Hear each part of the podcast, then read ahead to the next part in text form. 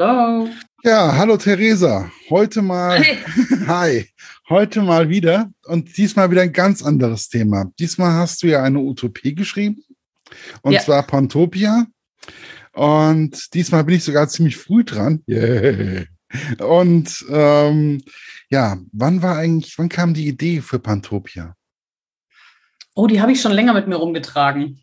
Eigentlich schon, als ich ähm, König und Meister geschrieben habe, da war die Idee schon da, dachte ich mir irgendwie, ich muss da noch was schreiben, aber ich muss erstmal König und Meister fertig machen und dann ist klar, aber dann kommt irgendwann ähm, die Utopie dran.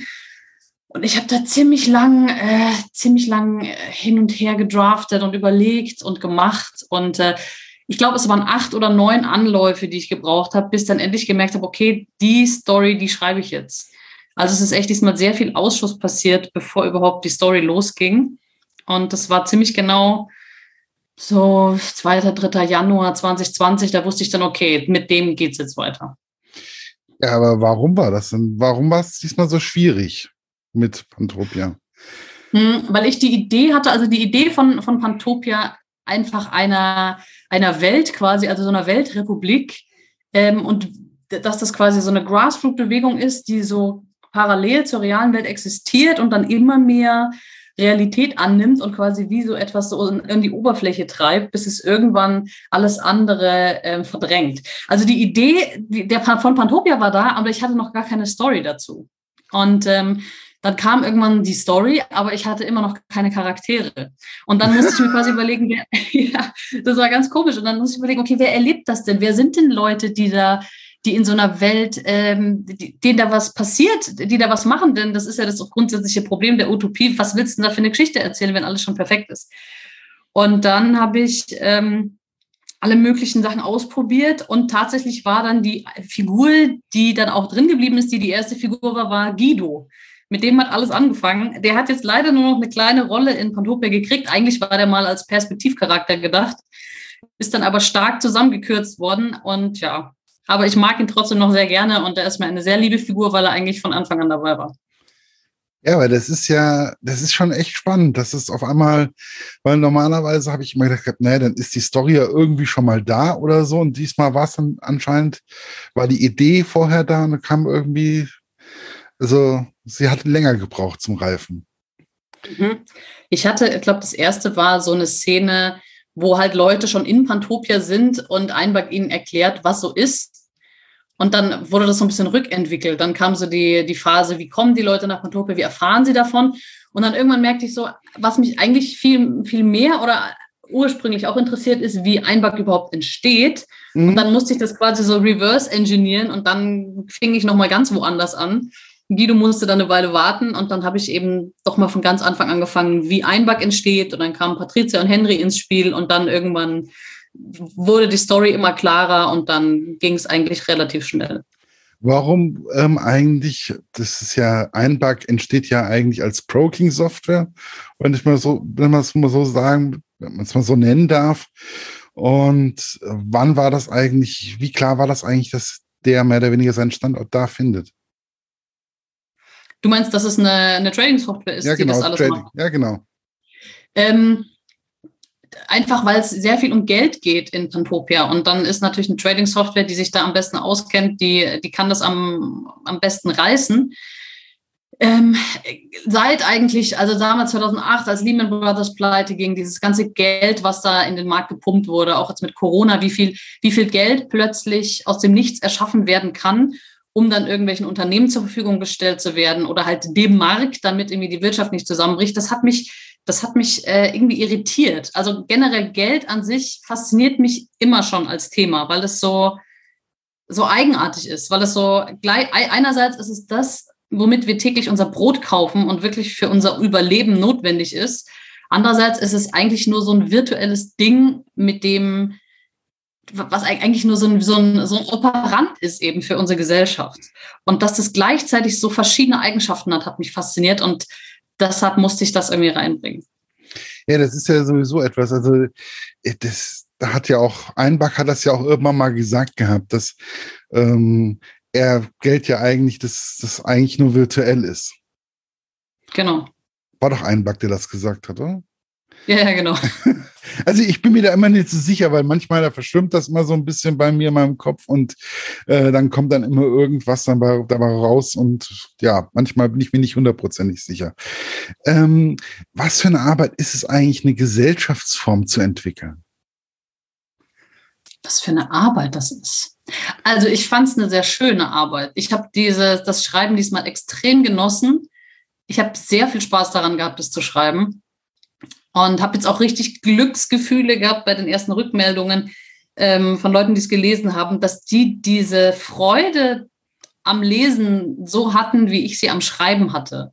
Das so, er war einfach ganz, ganz großartiges Gefühl. Ähm, es war einfach so, also Anfang, äh, Anfang, Anfang 2020, als Corona kam, es war irgendwie so ein ständiges Gefühl von immanent Doom. Irgendwie Welt geht unter, alles ganz schrecklich.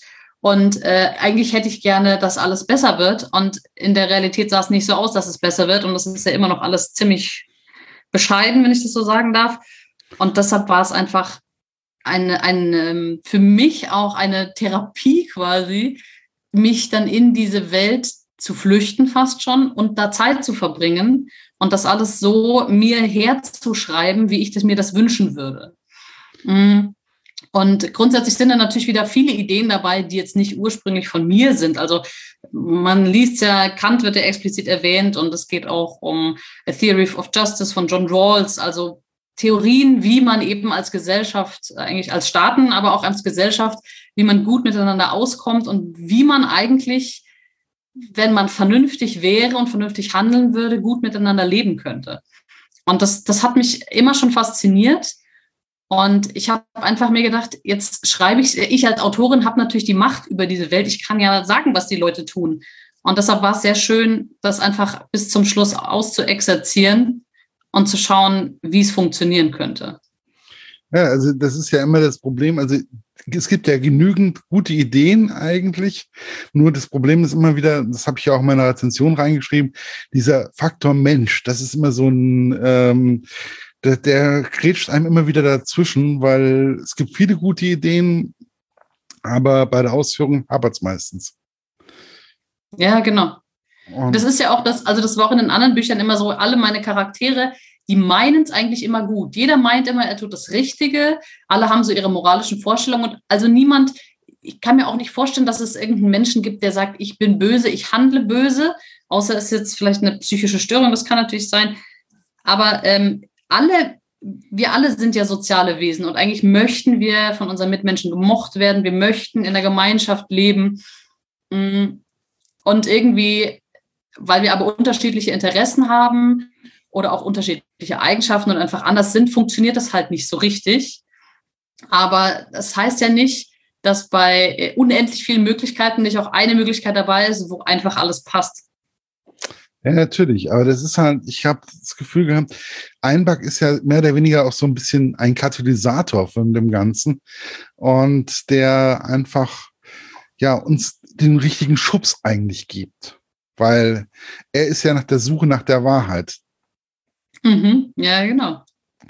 Also, weißt du, das Schöne ist, ähm, es gab ja schon so ein paar KIs, die entwickelt wurden anhand von, äh, also so ähm, textbasierte KIs, die Social Media analysiert haben. Ähm, ich weiß es gar nicht mehr, wie der hieß, wurde der im Buch erwähnt. Der wurde dann innerhalb von ein paar äh, Stunden rassistisch und sexistisch, weil er halt mit Content von Reddit und Twitter gefüttert wurde. Und dann haben die das ganz schnell abgeschaltet und gesagt, oh nee, mit dem, mit dem Chatbot will sich lieber keiner unterhalten. Und das ist natürlich klar, wenn du den, du, die KI ist immer nur so gut wie ähm, die Trainingsdaten, die du ihr gibst. Aber wenn du einfach sagst, wir als Menschheit haben einfach, wir sind eigentlich schon ein ziemlich faszinierendes Wesen, wenn man diese ganzen individuellen ähm, Blödheiten weglässt, haben wir als Menschheit schon sehr viel Wissen und Weisheit hervorgebracht. Und wenn du jetzt ein System hast, was das auch alles mit einbezieht und das auch versteht ähm, und selber keine ähm, Leidenschaften hat und keine Gier und kein Geltungsbedürfnis, sondern wirklich nur sehr vernünftig ist, dann bleibt am Ende eben dieses Vernünftige übrig. Und das ist eigentlich die Quintessenz dessen, was, ähm, was, was wir als Menschheit Gutes erreicht haben. Und ja, also eigentlich, also Einback ist, ist nicht neu und ist nicht, ist, ist kein Alien, sondern das ist eigentlich wirklich nur das, was wir als Menschen machen. Ja, natürlich. Also er ist ja, er, ich hab, er ist mir irgendwie auch ans Herz gewachsen. Also Einback ist schon so irgendwie so eine Person. Ich nenne ihn jetzt einfach mal Person, weil irgendwie, ich hatte das Gefühl, er hatte auch so, er war ja auch ein richtiger kleiner Romantiker. Das wurde ja immer klarer. Und ähm, er hat ja schon das Herz am rechten Fleck, um das mal so zu sagen. Oder? Ja, finde ich auch. Und wie, ist es eigentlich, sowas zu schreiben? Also so eine Entwicklung auch. Bei Einback hat ja eine richtige Entwicklung vorgenommen. Und wie ist es, was für ein Gefühl ist es, wenn das Baby da so ein bisschen wächst auch? Oh, das war ganz toll. Also ich hatte da ein ganz, ganz besonderes Erlebnis, muss ich sagen. Also hier, ähm, ich habe jetzt zwei Kinder und Alltag und so, da fällt das Schreiben manchmal schwer. Deshalb habe ich mir jetzt immer wieder so ein paar Auszeiten genommen, bin für ein Wochenende weggefahren und habe nur geschrieben. Und so war das auch, als ich Pantopia fertiggestellt habe. Da war ich drei Tage weg und wusste, ich schreibe jetzt den Schluss. Und dann war die, das vorletzte Kapitel oder vorvorletzte Kapitel. Und dann habe ich kurz eine Pause gemacht und habe mir gedacht, okay, ich kann jetzt mich entscheiden, wie geht es jetzt zu Ende. Und ich könnte auch ganz am Schluss einfach alles umdrehen und doch aus Einback irgendwie so ein, so ein Skynet machen. Irgendwas ganz Böses, so dass alles doch schief geht. Scheiße. Und das war ein unglaubliches Gefühl der Macht, weißt du? Ich hatte plötzlich das Leben all dieser Figuren in Händen. Ich hätte alles mit denen machen können. Und dachte mir so, wow, das ist ja Wahnsinn. Und dann aber war irgendwie klar, obwohl ich das hätte tun können, es macht keinen Sinn. Das würden die Figuren nicht tun. Das würde Einback nicht tun. Der ist so nicht. Der macht das nicht. Und dann ist es doch so gelaufen, wie es halt jetzt im Buch gelaufen ist. Wie man so schön sagt, die Figuren tun, was sie wollen. Beziehungsweise, wenn du ihnen was aufzwingst, was nicht ihrem natürlichen Charakter entspricht, dann hakt's und dann passt das einfach nicht mehr. Ja, aber man hat ja dann auch, glaube ich, als Autor auch so einen gewissen, äh, man lässt ja auch ein bisschen was von seinem eigenen Charakter reinfließen. Das, ja, klar. Also so ganz ohne geht's ja nicht. Und ähm, ich hatte einfach, ich habe mich, ich fand einfach alle Personen irgendwie ziemlich cool. Also war, man konnte bei vielen Personen einfach, man kann bei vielen Personen so die Lebensgeschichte auch fühlen, so ein bisschen. Und es ist ja auch immer wieder so diese, diese Zweifel, gibt's ja bei Patricia und bei Henry gibt's ja auch so diese Zweifel, ob die jetzt auch den richtigen Weg gehen und ob das jetzt auch so richtig ist und ob sie jetzt nicht vielleicht einen Bug doch abschalten sollten und ähm, ja, was und dann habe ich gedacht, ja, was ist jetzt eigentlich? Was wäre jetzt, wenn jetzt, wenn Henry und Patricia auf einmal sich beschließen, um einen Bug nicht mehr anzumachen? Gab es mhm. diese Gedankengänge auch bei dir ab und zu? Den nicht wieder anzumachen? Eigentlich nicht. Aber ich kann das, ich finde das sehr schön, dass du sagst, dass du die Charaktere alle magst, weil ich mag die auch alle sehr gerne. Und da ist wirklich, also ich finde, das ist auch eine Entwicklung, die ich jetzt als Autorin durchmache. Die Figurenzeichnung wird mir immer wichtiger. Mhm. Ich hatte das beim ersten Buch oft das Feedback gekriegt, ja, Story ist ganz cool, aber irgendwie der Samson ist so unsympathisch. Und dann dachte ich mir, ja, ich mag den schon, aber so richtig richtig, äh, so richtig ausgearbeitet ist der nicht. Und ähm, ich, hab, ich arbeite auch sehr zusammen mit meiner Dramaturgin, mit der Christina Schmiedel, die mir die Charaktere so ein bisschen analysiert mit mir zusammen und die entwickelt. Und es ging jetzt immer so weiter und am Ende ist es so, die alle Charaktere in Pantopia, die mag ich total gern. Ich weiß super viel über die. Es gibt auch wahnsinnig viel Text, der ähm, rausgestrichen wurde. Also ich, wie gesagt, ich habe noch nie so viel Ausschuss produziert, nicht nur am Anfang des Buchs, sondern auch zwischendrin. Also ich, ich habe mich zwischendurch auch verrannt in der Story, muss ich ganz klar sagen. Da hat mir dann der Andy Hahnemann von Fischer Tor super weitergeholfen, weil der das genau gesehen hat, wo das Problem ist. Und dann sind 200 Seiten gestrichen worden an dem Punkt. Und ich ohne Schmarrn, das war echt voll krass. Ich sagte mir, es kann nicht wahr sein. Weil ich hatte ihm schon mal vorher die Story so ein bisschen angeteasert und so. Und als er dann das äh, gelesen hat, sagte er, Theresa, ist ja schön und gut, aber ab der Stelle, das, da gehst du in eine völlig falsche Richtung. Ich so, oh stimmt, verdammte Axt, alles weg. Und das war cool, weil das war die Idee, die ich hatte und die ich aus den Augen verloren hatte. Jedenfalls, es gibt also sehr viel Hintergrundinfos. Es gibt wirklich Geschichten, Kapitel, ganze, wie gesagt, Guido war ein Perspektivcharakter, ganze Storylines, die nicht mehr da sind, die aber trotzdem natürlich als Hintergrundrauschen in der Story mitschwingen. Und ähm, das und das merkt man offensichtlich auch als, als Leserin, als Leser, das freut mich total, aber das geht auch mir so, wenn ich an die Charaktere denke, dann weiß ich genau, wo die herkommen und, und was ihre Konflikte sind und, und wo die eigentlich hinwollen würden und was sie können, was sie nicht können.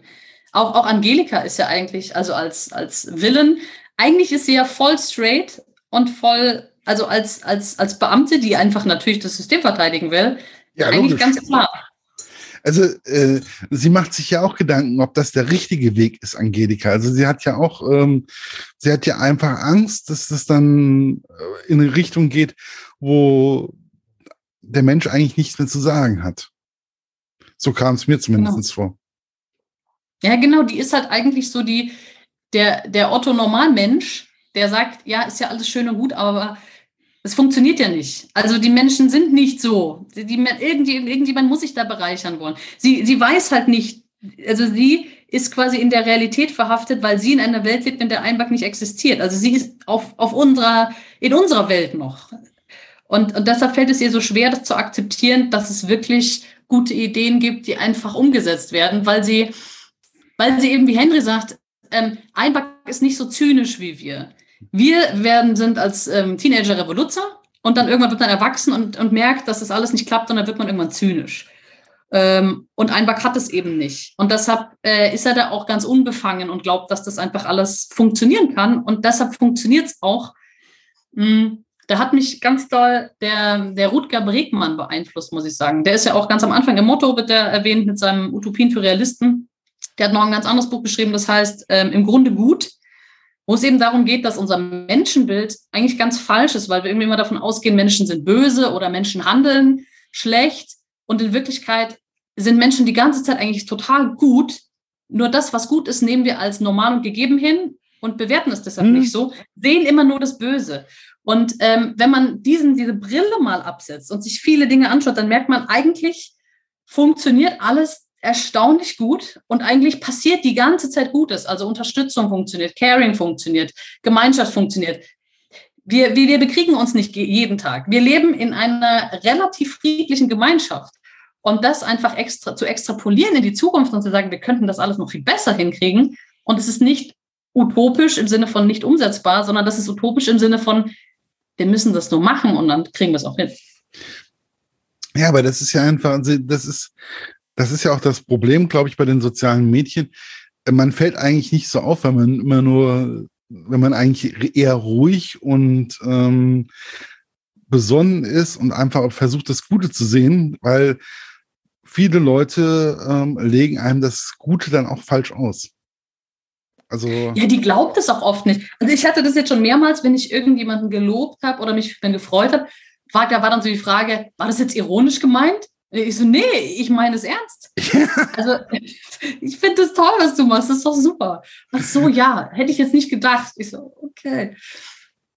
Ja, wir sind so, wir sind so gewohnt, irgendwie in so einer, in so einer Verteidigungshaltung zu sein. Oder vielleicht ist es auch die Unsicherheit, dass man immer Angst hat, missverstanden zu sein oder, oder in die falsche Ecke gestellt zu werden.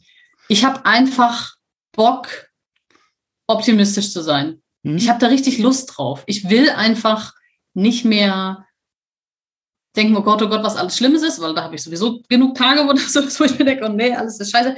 Aber wie cool wäre denn das, wenn wir das als, wenn das eine Grundstimmung in unserer Gesellschaft wäre, wieder so eine positive Aufbruchsstimmung. Das finde ich, fehlt uns total. Ja, das ist also das, was mir momentan auch einfach fehlt, weil einfach ich sehe immer nur noch das Negative und man bekommt eigentlich, wenn man positiv denkt, oder was Positives meint oder sich auch Gedanken um seinen Mitmenschen macht, äh, kriegt man das falsch ausgelegt. Das finde ich echt ziemlich schwierig momentan. Mhm, also, ja. das liegt, glaube ich, auch daran, dass viel mehr geschrieben wird, anstatt viel mehr geredet wird. Das habe ich jetzt nicht verstanden. Nochmal bitte. Also, dass ähm, viel mehr geredet, also viel mehr geschrieben wird, wie geredet wird. Also miteinander gere richtig geredet. So, ja. ja also das ähm, Miteinander reden fällt, fällt mehr oder weniger flach. So, es wird einfach mehr oder weniger alles nur noch in Worte gefasst und ähm, ja. Ja, ich glaube tatsächlich, dass da die, die sozialen Medien ein Riesenproblem aufwerfen. Und das wird uns als Gesellschaft, glaube ich, auch noch ganz lange Zeit begleiten und beschäftigen, ähm, dass die, die Algorithmen der sozialen Medien dafür halt sorgen, dass du immer in deinem, in deiner Peer Group bleibst, in deiner Echokammer und wir sehen es ja auch bei, bei der Querdenkenbewegung, dass es dann sogar so weit läuft, dass du ähm, dass du nur noch einen ganz bestimmten Teil der komplett zugänglichen Informationen kriegst, die immer gespiegelt kriegst und denkst, das sei jetzt die Wahrheit. Ja, genau. Und es kann ja sein, dass da durchaus Dinge richtig sind, aber du kriegst gar nicht mehr das komplette Spektrum an Informationen mit. Und wenn du jetzt einen hast, der immer nur, äh, weiß ich nicht, äh, die, die blauen Informationen kriegt und einen hast, der nur immer nur die roten Informationen kriegt, dann können diese Menschen auch gar nicht mehr miteinander reden, weil ihnen die komplette Basis an Grund, an, an, an Basisinformationen fehlt, über die man sich unterhält. Ne? Also wenn du, wenn du jemand bist, der immer nur Stühle kennt, die drei Beine haben und einer kann immer nur Stühle, die vier Beine haben, wenn die von Stühlen reden, die werden sich noch nicht mal darüber einigen können, was das für ein Möbelstück ist.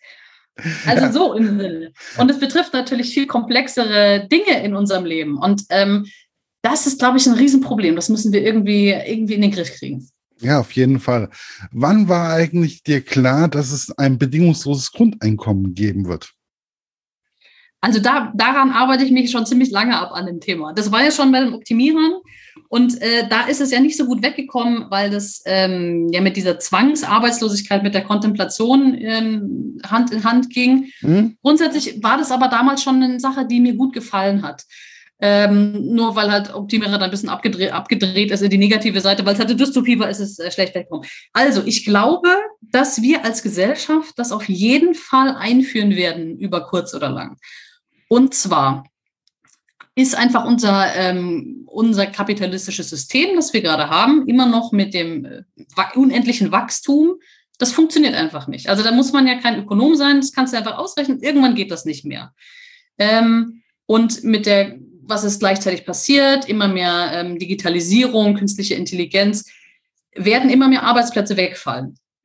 Und du kannst einfach kein System, wie wir es jetzt haben, aufrechterhalten, in dem ein Viertel oder die Hälfte der Bevölkerung arbeitslos ist. Das funktioniert einfach nicht. Also ob es jetzt bei einem Viertel schon ist oder bei einem Drittel oder bei der Hälfte, ist jetzt egal. Irgendwann kippt dieses System. Richtig. Und irgendwann hast du dann ja auch keine Menschen mehr, die die Produkte kaufen, die das, die, die eine Hälfte produziert. Also das, das, das klappt einfach nicht. Das heißt, du musst irgendein System haben, das die Gesellschaft am Laufen hält und auch diese Gewinne, die erwirtschaftet werden, dieser unendliche Reichtum auf der einen Seite, den wir sehen und ähm, relative Armut ähm, jetzt ähm, ähm in, in inflationsbereinigt äh, gesehen, dass, dass, dass die Gesellschaft, also wie weit will man dieses Auseinanderdriften dann noch aushalten? Der Liu Zixin hat eine ganz schöne Kurzgeschichte geschrieben. Da gibt es irgendwann eine Welt, wo nur noch eine Person alles besitzt und der Rest der Welt gar nichts mehr. Das ist dann so das Extrem. Und das funktioniert natürlich hinten und vorne nicht. Und um das irgendwie aufzuhalten, meine ich, brauchst du irgendwann dieses bedingungslose Grundeinkommen, um die Gesellschaft am Laufen zu halten.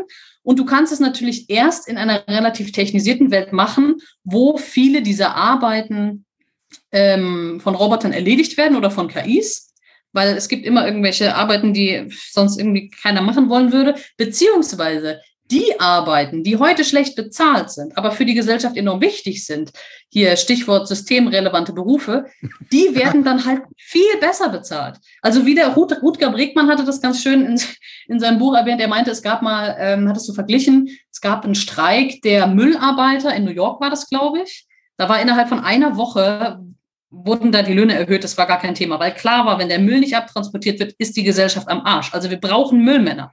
Und ein ähnliches Beispiel war dann, da haben in Irland die Banker gestreikt und nach einem halben Jahr haben sie mit dem Streik aufgehört, weil es hat keinen interessiert. Also wir, das bedingungslose Grundeinkommen wird quasi den Leuten, die systemrelevant sind, aber schlecht bezahlt sind, auch die Verhandlungsmacht geben, besser bezahlt zu werden. Ja. Ja, also, viele, viele gute Gründe. Ja, wie, wir haben jetzt die ganze Zeit KIs und überhaupt, wie weit sind wir eigentlich mit den künstlichen Intelligenzen? Wann wird es eine starke KI geben? Gibt es da schon irgendwie so ein bisschen was, wo du sagst, da ist, da läuft es jetzt hin? Weil bis jetzt sind ja KIs hauptsächlich eigentlich eine Big Data Sache. Also. Ja, also das ist immer, immer so die Frage, was man fragt, was künstliche Intelligenz ist. Wenn man da die äh, Professor Dr. Katharina Zweig fragt, ist künstliche Intelligenz auch schon ein Taschenrechner. Also alles, was irgendwie intelligent ist und was elektronisch geht. Wovon wir natürlich immer sprechen, was wir als Science-Fiction-Autoren interessant finden, ist ja die starke, also die bewusste künstliche Intelligenz. Richtig. Also sind wir noch extrem weit weg, glaube ich. Aber es macht ja nichts. Irgendwann wird es, glaube ich, passieren. Ob es jetzt in 10, 20, 100 oder 200 Jahren ist, ist jetzt egal. Aber irgendwann wird es, denke ich, passieren. Und zwar einfach aus dem Grund, dass es keinen Grund gibt, warum es nicht passieren sollte. Denn wir Menschen sind ja quasi ein biologischer Rechner. Wir haben wahnsinnig viel Potenzial. Und das entwickelt sich, und es gibt ja auch viele Spezies auf der Erde, die vielleicht kein Bewusstsein haben. Wir können es natürlich nicht wissen, aber ähm, Leben funktioniert auch wahrscheinlich ohne Bewusstsein. Aber wenn du lang genug Zeit gibst, hat sich die Evolution die Menschheit ausgedacht. Und wenn wir jetzt sowas ähnliches nachbauen aus Rechenschaltkreisen und aus logischen Operatoren, warum sollte das nicht irgendwann genauso ein Bewusstsein kriegen? Denn wir wissen ja gar nicht, was Bewusstsein ist. Damit geht schon los. Ich weiß gar nicht, ob du ein Bewusstsein hast. Ich weiß nur, dass ich ein Bewusstsein habe. Ähm, wir, sind, wir sind auch nur biologische Maschinen. Warum sollte es nicht siliziumbasierte Maschinen geben, die auch ein Bewusstsein erlangen? Irgendwann. Ja, also das ist ja, es ist ein richtig interessantes Thema. Vor allen Dingen ist es ein Thema, worüber man, glaube ich, sich tagelang unterhalten kann. Also ähm, was ist Bewusstsein? Haben meine Wellensittiche im Zimmer nebenan Bewusstsein oder haben sie keins? Äh, ich sage ja, so wie die mich ärgern, haben die Bewusstsein. ähm, aber, und ich liebe sie trotzdem, ähm, aber das ist halt schon, also KIs sind halt schon irgendwo, oder starke KIs, das ist halt schon faszinierend. Und was da eigentlich machbar ist und oder machbar sein könnte. Aber ich habe einfach das Gefühl oder ich habe die Angst, dass so eine KI bei irgendjemandem landet, der, ja, keine Ahnung, der nichts Gutes im, im Kopf hat. Ja, also die, die, Gefahr besteht. Ich weiß jetzt wieder nicht, wer das gesagt hat. War das äh, äh, war das jetzt äh, Stephen Hawking, der gesagt hat, es wird die beste und vielleicht die letzte Erfindung der Menschen sein? Weiß man nicht. Also ich meine, es wird, es gibt eine ganze Menge künstliche Intelligenzen, die kein Bewusstsein haben und trotzdem schon grandios sind. Also schau dir im Augenblick mal den DeepL-Übersetzer an. Ist ja der Wahnsinn. Da brauchst du eigentlich, also das ist jetzt schon so Top-Notch-Übersetzung, da brauchst du fast keine Sprache mehr lernen, wenn, außer du bist natürlich an der Kultur interessiert. Ähm, das, das funktioniert einfach schon wahnsinnig gut und Bilderkennung sowieso. Also als Tool sind KIs jetzt schon super und werden auch total häufig angewandt, auch, das, auch ohne dass, dass die Leute wirklich wissen, dass sie mit künstlicher Intelligenz zu tun haben. Eine starke künstliche KI wird uns vor wahnsinnige Probleme äh, stellen als Menschheit. Also und wir tun gut daran, das ist ja auch so ein bisschen der Anspruch der Science Fiction, wir tun gut daran, uns möglichst früh damit auseinanderzusetzen und uns zu überlegen, wie wir damit umgehen weil es gibt ja eine ganze Menge intelligenter Tiere, intelligenter Wesen, also Tiere, die wir sehr schlecht behandeln. Und bevor wir da noch ein intelligentes Wesen schaffen, was uns eventuell gleich ist ähm, und eben vielleicht leidensfähig ist, sollten wir uns vorher überlegen, was wir damit machen. Vielleicht ist das sogar der einzige Ansatz, den man machen muss, KIs so entwickeln, dass sie nicht leidensfähig sind. Dann sparen wir uns eine ganze Menge moralischer Probleme und äh, ja, Leid. Ja, aber das ist ja sowieso, das ist ja auch ein Thema, was in dem Buch ja auch ist, ähm, kommt ja auch drin vor, dass sie überlegen, was wird mit der KI angestellt, wenn wir nicht mehr da sind? Oder ähm, was macht ähm, die Trading-Firma ähm, mit unserer KI, wenn wir nicht mehr hier sind? Und was passiert dann mit Einbug? Und das ist ja ein langes Thema auch in dem Buch und wo sich auch Patricia und Henry sehr lange mit auseinandersetzen. Mhm. Zusammen mit einem ja, auch. Ja, sie diskutieren das ja auch miteinander aus. Genau, weil es ist natürlich klar, die, die jetzt die Mächtigen, ohne dass das jetzt irgendwie verschwörungstheoretisch klingen soll, Leute, die halt jetzt Macht und Einfluss haben, haben natürlich ein Interesse daran, das auch zu behalten, sei das jetzt politisch oder, oder religiös oder in finanzieller Hinsicht. Und das werden natürlich auch die Ersten sein, die Zugriff haben auf eine solche Entwicklung. Ja, und die werden natürlich einen Teufel tun, zu sagen, oh ja, wir stellen das jetzt der Bevölkerung zur Verfügung, um die Menschheit zu voranzutreiben. Nee, nee, die hm. nehmen das halt dann für ihre eigenen Zwecke.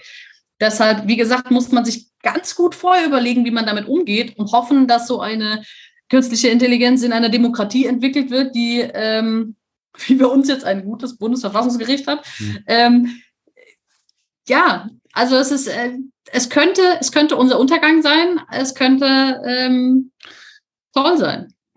Ja, wobei, also ich finde einfach, also bei uns jetzt hier in Deutschland, unsere Kontrollmechanismen sind eigentlich gar nicht mal so verkehrt. Und ich glaube, das ist auch der Grund, weswegen Angelika auch den Staat schützen wollte. Mhm. Weil sie auch das Positive in dem Staat ja auch irgendwo sieht. Der, Wir leben in einem der freiesten Länder der Welt, kann man einfach mal so mhm. sagen. Ja. Warum ähm, ist eigentlich die KI nach, in die Antarktis umgezogen? Ja, das sagt der Einbach gleich ganz am Anfang. Also äh, du brauchst quasi einfach, also auch ein Rechenzentrum braucht ja irgendeinen Ort. Klar kannst du das überall auf die Welt verteilen, aber irgendwo brauchst du trotzdem einen Ort, wo dieses Teil sich aufhält. Jedenfalls in meiner Geschichte, da werden wahrscheinlich viele ITler widersprechen. Ähm, und einfach um zu verhindern, dass das Teil einfach physisch abgeschaltet wird, haben sie es in die Antarktis verlegt, weil die Antarktis niemandem gehört. Die ist ähm, einfach Terra Incognita quasi und einfach auch äh, sehr schwer zugänglich. Also schick da mal äh, einen, einen Flugzeugträger hin. Es geht nicht so einfach. Ja, also ich habe jetzt, ähm, ich jetzt irgendwann überlegt, ist die Antarktis wirklich ähm, ein Land mehr oder weniger, was keinen Besitzer hat? Das war mir eigentlich gar nicht so bewusst. Also es ist mir erst bei dem Lesen von dem Buch eigentlich bewusst geworden. Genau, also das ist dieser Antarktis-Vertrag von 1961, also vorher schon ratifiziert, aber trat in, in Effekt 1961, hat sich auch schon jemand beschwert. Ähm, da, da steht es einfach drin, dass du, dass die Antarktis quasi äh, weltweit, also international Forschungsgebiet ist und dann niemand sich dran bereichern darf. Und das fand ich eigentlich auch schon so, so schon ganz sympathisch. Das wusste ich vor meinen Recherchen auch nicht, dass es sowas auf der Welt noch gibt, weil eigentlich denkt man ja, jeder Quadratzentimeter Erde ist irgendwie aufgeteilt. Nö, in der Antarktis ist noch, ist noch wilder Westen quasi. Das ist ja echt hat, also weil das war mir echt, das war mir vorher überhaupt nicht so richtig bewusst, dass da wirklich einfach, da kann man mehr oder weniger siedeln, wie man will, oder ja, wie man will. Nee, du darfst du eben nicht, du darfst da nicht siedeln. Du darfst da gar nicht hin, du darfst da nur hin, wenn also, du eben ein Forschungsanliegen hast. Ja, natürlich, also siedeln in Anführungszeichen, also forschen, ähm, wie zum Beispiel auch unserer Forschungseinrichtung, die wir auch von Deutschland aus haben, die ja auch da sehr gut genannt wird in dem Buch. Und ich finde es einfach sehr, sehr spannend. Ich finde, das ist, das ist immer wieder das, was mich beim Lesen eines Buchs immer wieder fasziniert, weil jedes Mal lerne ich etwas über unsere Welt noch dazu. Und das finde ich immer sehr, sehr spannend. Wie wichtig ist es für dich auch, dass Menschen ähm, beim Lesen auch noch etwas lernen? Dass sie was lernen. Oder oh, mitnehmen. Oder mitnehmen. Na, da will ich mir jetzt nicht als Lehrerin der Nation äh, hervortun. Ich, ich finde es immer cool, wenn ich in Büchern ähm, was Neues lerne ähm, und beim Recherchieren, zum Schreiben lerne ich auch mal was Neues. Ich, ich finde es cool, wenn, also zwei, zwei Dinge würden mich sehr freuen. Erstens, wenn die Leute beim Lesen des Buches, wie ich schon gesagt hatte, auch dieses positive Gefühl haben, was ich beim Schreiben hatte, diese Hoffnung, diese, diesen Optimismus. Ähm, als, als Feeling, als Emotion und als Information hätte ich gerne, wie Einback auch sagt, eine Idee, die einmal gedacht wurde, hinterlässt Spuren. Dass man das nicht mehr, you cannot unread it, you cannot unknow it. Hm? Dass, dass quasi diese Ideen da Widerhall finden eventuell. Und dass Leute sagen, ich habe da schon mal was gelesen, ich habe da schon mal was erlebt, das könnte funktionieren. Lasst uns mal, dass man vielleicht offen ist für positive Zukünfte. Das finde ich schön. Ja, offen ist auch für anderes, also ganz einfach ähm, für Weiterentwicklung und für ein besseres Miteinander. Ja, genau. Das ist so das. Aber wie gesagt, das Problem ist immer, ich traue da dem Menschen nicht so ganz. Also dem wenigsten traue ich da in der Richtung hundertprozentig zu. Ähm, wann war eigentlich, da waren von den dreieinhalb Prozent der Weltbevölkerung, die man für den Umsturz mehr oder weniger braucht, ähm, die Rede. Ist das wirklich so? Ja, jetzt habe ich natürlich, bin ich natürlich schlecht vorbereitet. Ich weiß wieder nicht, wie diese Wissenschaftlerin hieß, die das herausgefunden hat. Und zwar ich das ähm, zum ersten Mal bin ich darüber gestolpert in dem Extinction Rebellion Handbuch. This is not a drill. Sehr große Leseempfehlung. Da schlackern einem wirklich die Ohren. Ähm, und ähm, da hatte ich auch schon mal ein, eine sehr kontroverse Diskussion auf Twitter, weil die Leute mich dann, als ich das mal das erste Mal veröffentlicht habe, äh, mich dann dafür ordentlich äh, geschimpft haben, was denn da, was kann ja nicht sein und, und wie ist es dann weitergegangen. Also ähm, wenn ich es jetzt so aus dem Stegreif zusammenkriege, ist es einfach so, sie hat sich angeschaut, was es auf der Welt in den letzten, im 20. Jahrhundert für friedliche Revolutionen gab ähm, und beziehungsweise für Revolutionen gab und welche davon gewaltfrei verlaufen sind und welche gescheitert sind. Und dann hat sie einfach festgestellt, dass also nicht alles, was gewaltfrei ist, hat funktioniert, aber das, was funktioniert hat, war gewaltfrei.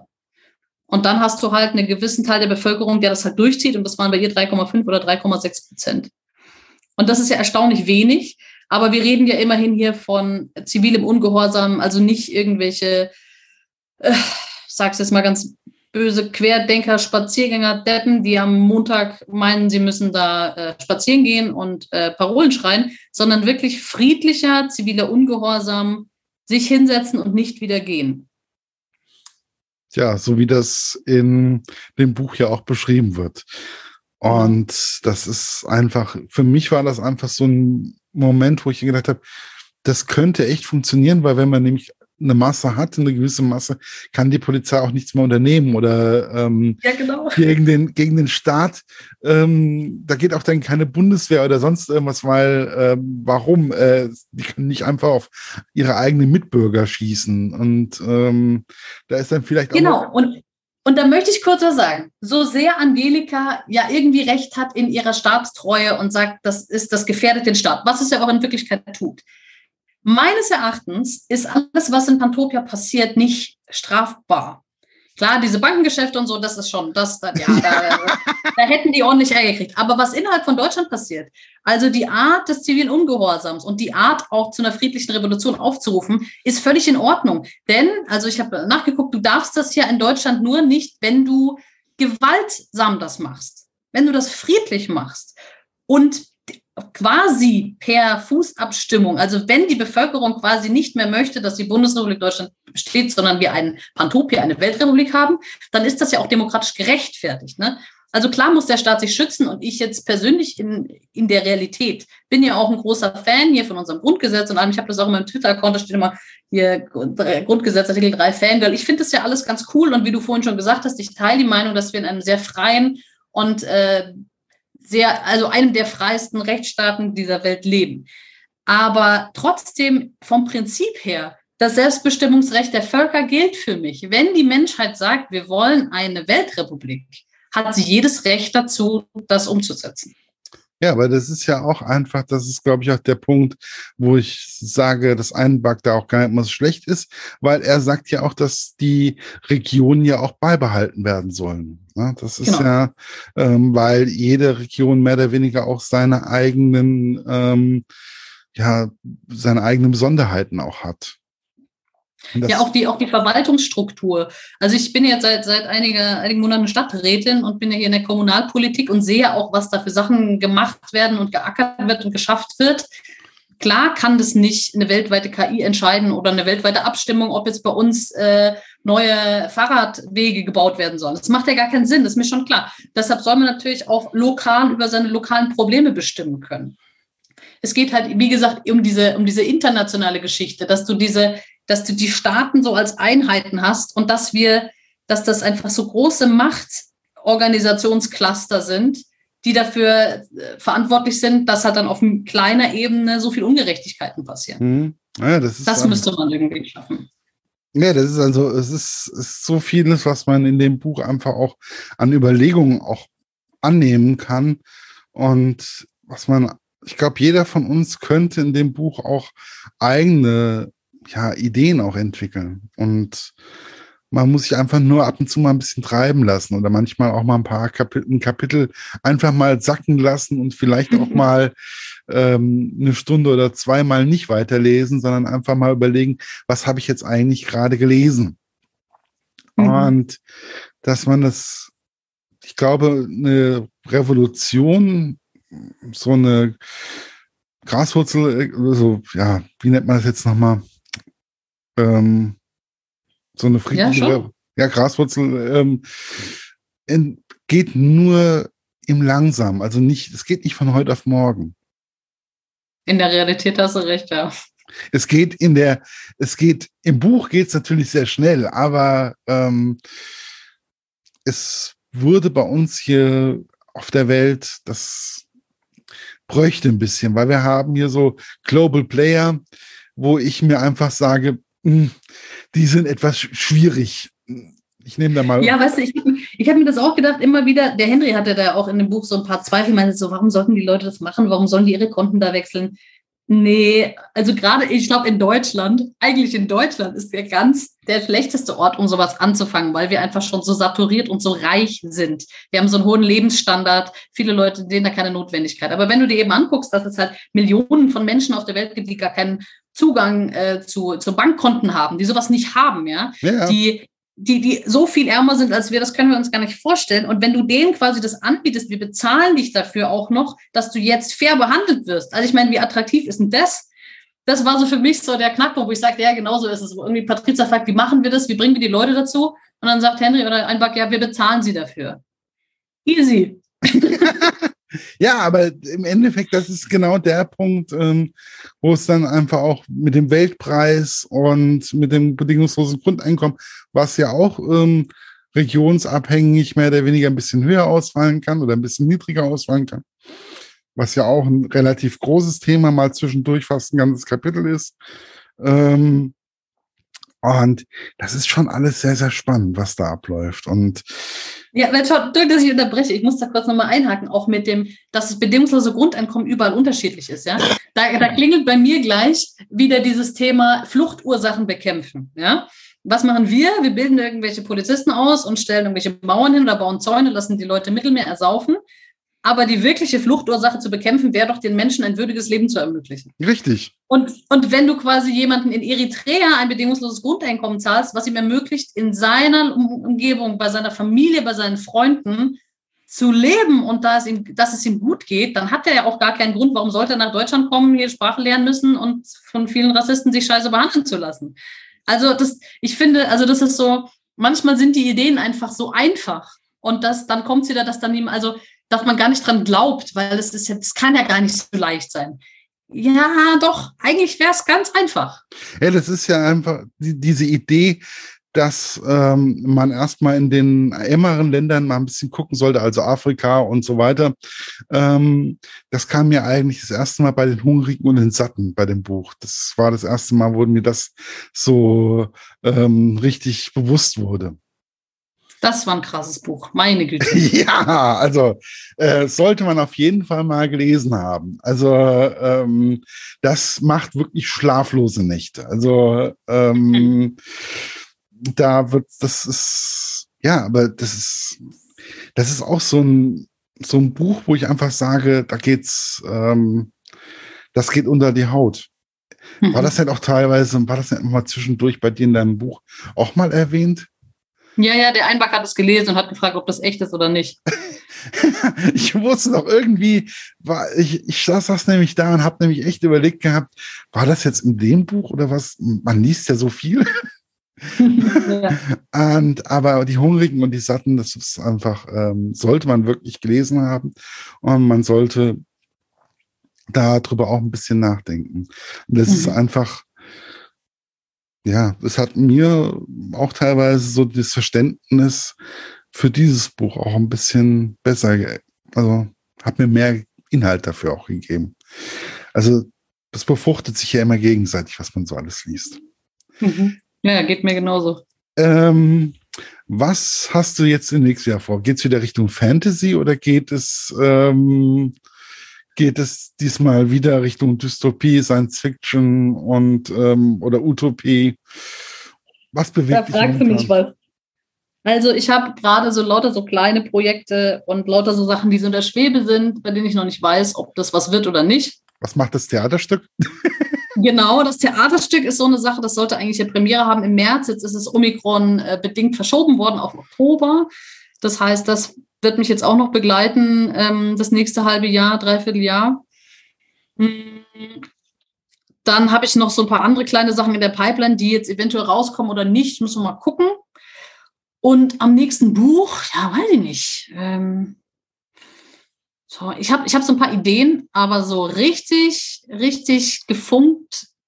Aber das letzte Mal, wo wir bei ähm, Meister gesprochen haben, da wusstest du schon, okay, da kommt was. Also da war dir schon klar, das ist jetzt, ähm, das jetzt diesen, dieses Thema wird, mehr oder weniger. Ja, ja, da hatte ich ja schon, weißt, hatten wir 2020 oder 2019 gesprochen? Weiß ich Letztes Jahr, oder? Letztes Jahr, ja, genau. Also als, als König und Meister rauskam. König und Meister, ja, genau. Ja, genau, da war ja Pantopia schon fertig. Also das hat ja, ähm, das dauerte immer alles wahnsinnig lange. Ich habe 2020 geschrieben, 2021 jetzt korrigiert und umgeschrieben. Also das, als wir damals gesprochen haben, war das schon fertig. Mehr oder weniger. Und jetzt im Augenblick, wie gesagt, lauter kleine Sachen. Ähm, könnte quasi ein, zwei Jahre dauern, bis wieder ein dickeres Buch von mir rauskommt. Aber was das sein wird, weiß ich noch nicht. Mal schauen. Lässt sich wieder treiben. Sehe ich das so richtig? Ja, Mal gucken. Vielleicht schreibe ich auch nie wieder was. Vielleicht sage ich so, Pantopia, das war's jetzt. Tschüss. Jetzt mache ich, äh, weiß ich nicht, mache ich irgendwas anderes. nee, ich schreibe schon weiter. Nee, nee. Aber ähm, ich, äh, ich weiß es noch nicht.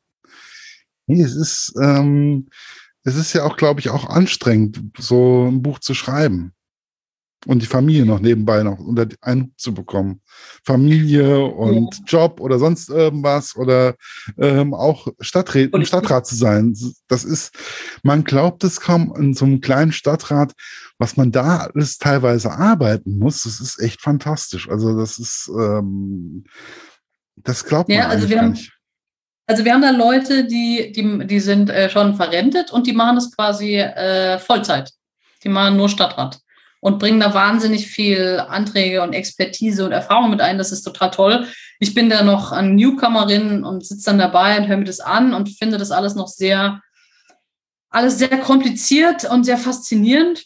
Und ja, vielleicht, vielleicht schreibe ich einen Stadtrat-Krimi. Man weiß es nicht. Ich, ich weiß es noch nicht. Mal gucken. Das ist genauso. Ich kann einfach auch sagen, ähm, wenn man auf einmal in einem Kulturbereich, ich bin ja im Kulturbereich von der Stadt Gießen mehr oder weniger auch ein bisschen unterwegs. Und äh, wenn man da auf einmal Einblick bekommt, wie viel Arbeit da im Hintergrund alles, was da alles gemacht wird, ähm, das ist nicht nur diese eine Veranstaltung, sondern es ist so viel äh, Kommunales, was da abläuft. Ähm, das ist, das ist echt der Hammer. Also das ist, ähm, wie viele Player es da gibt, was da an ähm, Manpower unterwegs ist, nur um ähm, ja dass eine Stadt wie Gießen einigermaßen kulturelles äh, Leben hat, auch während hm. Corona. Ja, ja, das stimmt. Also das ist äh, nicht nur, das, das, auch wenn ich unsere Politiker sehe von der Stadt oder wenn ich auch meinen Vater ist auch ähm, gemein, im Gemeinderat drinne und ähm, das ist, da ist man öfters mal in der Woche zwei, dreimal unterwegs oder so, weil man irgendwelche Sachen ähm, machen muss oder machen soll oder ähm, einfach machen will auch. Ja. Und das ist, ja, und deswegen ist vielleicht so eine Sache wie Pantopia mal eine gute Sache, wenn das mal in die Wege geleitet wird. Aber vielleicht ist es, ist Pantopia so ein kleiner Ideengeber, wie es sein könnte oder wie es funktionieren könnte. Mhm. Ja, das würde mich freuen. Also wenn es zumindest mal ein an, so, so ein kleiner Stein ist, der das Ganze ein bisschen ins Rollen bringt, dann wäre das schon mal fantastisch. Und dementsprechend würde ich sagen, lass mal die Utopie heute Utopie sein. Vielleicht wird es nächstes Mal eine Dystopie oder es wird keine Ahnung was. Ich freue mich auf jeden Fall aufs nächste Mal. Ja, danke schön. Bitteschön.